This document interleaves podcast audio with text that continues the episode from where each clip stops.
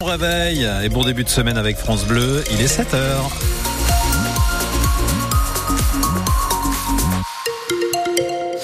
À 7h, un petit peu de brume très localisée. Puis dans la journée, ce sera alternance de nuages et d'éclaircies. Pour les températures, il fait entre 7 et 10 degrés ce matin. 7 heures, le journal Alexia Arad, un ancien gendarme du GIGN de Reims devant la justice dans le Pas-de-Calais. Il comparaît devant la cour criminelle à Saint-Omer pour des faits qui remontent à 2018. Lors d'une opération autour d'un camp de gens du voyage près de Lens, le gendarme du groupe d'intervention avait tiré et tué un jeune homme de 23 ans. Le décès avait alors déclenché des émeutes et plus de 5 ans après Roman Porcon, la famille d'Henri L'Enfant se réjouit de l'ouverture du procès. C'est le père d'Henri L'Enfant qui le dit. Ce procès, c'est une victoire car la justice va enfin pouvoir faire son travail. Depuis six ans, la famille L'Enfant n'a jamais cessé de se battre pour qu'Henri ne soit pas oublié avec des marches blanches, des posts sur les réseaux sociaux et un mot d'ordre. Justice pour Henri. Que la lumière soit faite sur ce qu'il s'est passé cette nuit de septembre 2018 quand les gendarmes du GIGN arrivent près de l'aire d'accueil de gens du voyage de Fouquier-les-Lances pour interpeller un groupe soupçonné de cambriolage. La voiture d'Henri L'Enfant est encerclée. Lui ne sort pas. Les gendarmes tentent de l'arrêter, mais la voiture avance. Un coup de feu part et le touche à la nuque. Alors, que s'est-il passé? Les militaires étaient-ils menacés? Henri L'Enfant n'était pas armé. Le gendarme de 43 ans, auteur du tir, va devoir s'expliquer. Ses collègues aussi vont être entendus. Le procès est prévu sur quatre jours. Le verdict est attendu jeudi. Nouvelle grève à venir à la SNCF après les contrôleurs autour des aiguilleurs. Un préavis a été déposé entre vendredi 11h et samedi 23h. Une mobilisation à l'appel du syndicat Sudrail. L'État va se serrer la ceinture pour trouver 10 milliards d'euros à économiser. Bruno Le Maire l'a annoncé hier soir. 5 milliards de réduction des budgets de fonctionnement des ministères. Le reste, il va falloir le trouver en rognant les aides au développement ou la prime rénovation, par exemple. Le ministre de l'économie insiste, les coupes budgétaires ne toucheront pas ni la sécurité sociale ni les collectivités territoriales. À une semaine du salon de l'agriculture, le gouvernement tente d'éviter de nouveaux blocages des agriculteurs. Les préfets ont été chargés par Gabriel Attal de recevoir les exploitants ce week-end pour discuter des mesures d'urgence. Pour l'heure, le compte n'y est pas encore et de nombreuses actions ont été menées dans plusieurs départements les derniers jours. Un collectif d'agriculteurs indépendants et la coordination rurale ont relancé leur mouvement de blocage. Pesticides, solvants agricoles et même résidus d'explosifs dans l'eau du robinet en Champagne-Ardenne. 10% des eaux de tout le Grand Est sont contaminées par des explosifs issus des guerres, 5% contaminés par les solvants agricoles et près d'un champ pardonnais sur 5, un peu moins dans la Marne, un peu plus dans les Ardennes, ont une eau trop chargée en pesticides. Voilà le joyeux cocktail de particules et molécules retrouvées par des contrôles de l'Agence nationale de sécurité sanitaire. On l'apprend parce que de nouvelles normes s'installent peu à peu avec de nouveaux contrôles et de nouveaux seuils. Alors pour répondre à cette nouvelle donne, les collectivités commencent à se mobiliser. Dans les Ardennes, à Ambly-Fleury, la communauté de communes du pays retellois a installé le premier filtre à charbon actif des Ardennes car l'eau contenait trop de résidus de pesticides. Romain Piatkowski est le vice-président du pays retellois en charge de l'eau potable. On est au pied du château d'eau.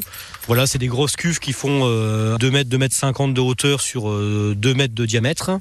L'eau y transite par une succession euh, de filtres à l'intérieur. L'eau arrivant euh, de qualité médiocre au départ ressort euh, de bonne qualité pour la consommation humaine. Pour une unité à peu près qui va traiter entre 60 et 80 mètres cubes jour, on est à peu près sur un investissement de 100 000 euros. Et le filtre à remplacer, on est sur des montants de, de 3 000 euros. L'idée, c'est de, justement de ne pas multiplier sur l'ensemble du territoire ces unités de traitement qui sont extrêmement onéreuses. Donc on essaye de cibler les unités de captage où on a une bonne qualité d'eau pour pouvoir justement les raccorder à d'autres villages. Donc là, par exemple, sur le secteur ici, on a la commune de Seuil qui n'est pas trop loin. On interconnectera certainement la commune de Seuil à Ambly-Fleury. Et dans le pays retellois, 19 des 26 captages d'eau dépassent les normes de pollution. La marche avant est réenclenchée pour le stade de Reims, mais en roulant au pas quand même. Les Rouges et Blancs ont pris un point hier, celui du match nul, un partout contre le RC Lens dans un stade de l'Aune plein à craquer. Les Rémois sont huitièmes de Ligue 1 ce matin. Prochaine rencontre dimanche au Havre, à suivre bien entendu sur France Bleu Champagne-Ardenne. Le coup d'envoi sera à 15h. Les basketteurs marnais sont passés là tout près d'une victoire en Leaders Cup. Hier à Saint-Chamond, le Champagne Basket a perdu la finale de cette compétition face à Vichy, 97 à 90 après prolongation. Les champenois qui avaient pourtant Cinq points d'avance dans la dernière minute de la rencontre avant d'être rejoint dans les dernières secondes et puis de craquer dans la prolongation. Un peu de dépit pour Thomas Andrieux, le coach du Champagne Basket. On voulait justement faire honneur à cette belle division qui est, la Pro. C'était un très beau match de basket. On s'est rendu coup pour coup. On a un petit moment de creux là, au cœur du, deuxième quart-temps. On fait le dos rond, puis on est, on est revenu à notre rythme.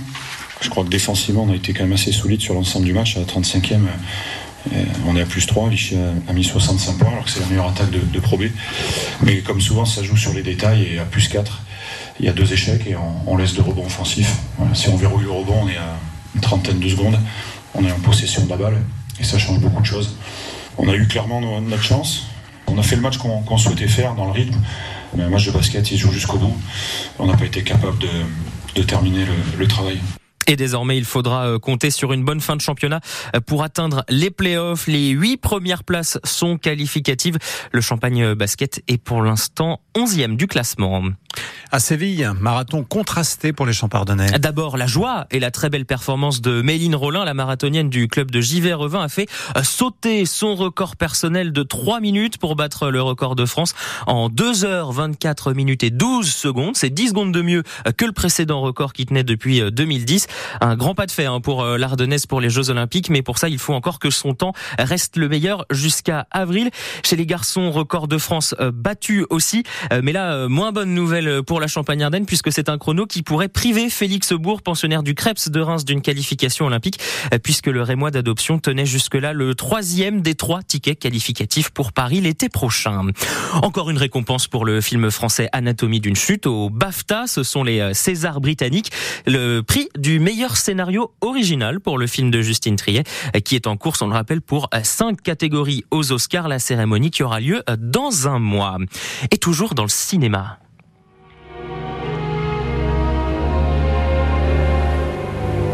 Mais je ne pourrai jamais vivre sans toi. Non. Eh non.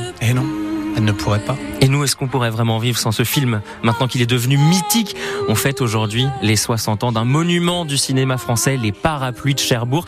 60 ans donc pour le, film de Jacques Demy avec Catherine Deneuve bien sûr, la musique de Michel Legrand, film où tous les dialogues sont entièrement chantés. Euh, Palme d'or au Festival de Cannes, tout de même. Et puis euh, lui aussi, il avait été euh, nommé aux Oscars dans la catégorie, la même que Justine Triel, le meilleur scénario, original et puis aussi la, la meilleure musique euh, mmh. là pour euh, pour récompenser Michel Legrand. Bon, il n'avait pas gagné mais au moins il était dans le, le Gotha du cinéma mondial. Voilà, 64 la sortie des parapluies de Cherbourg.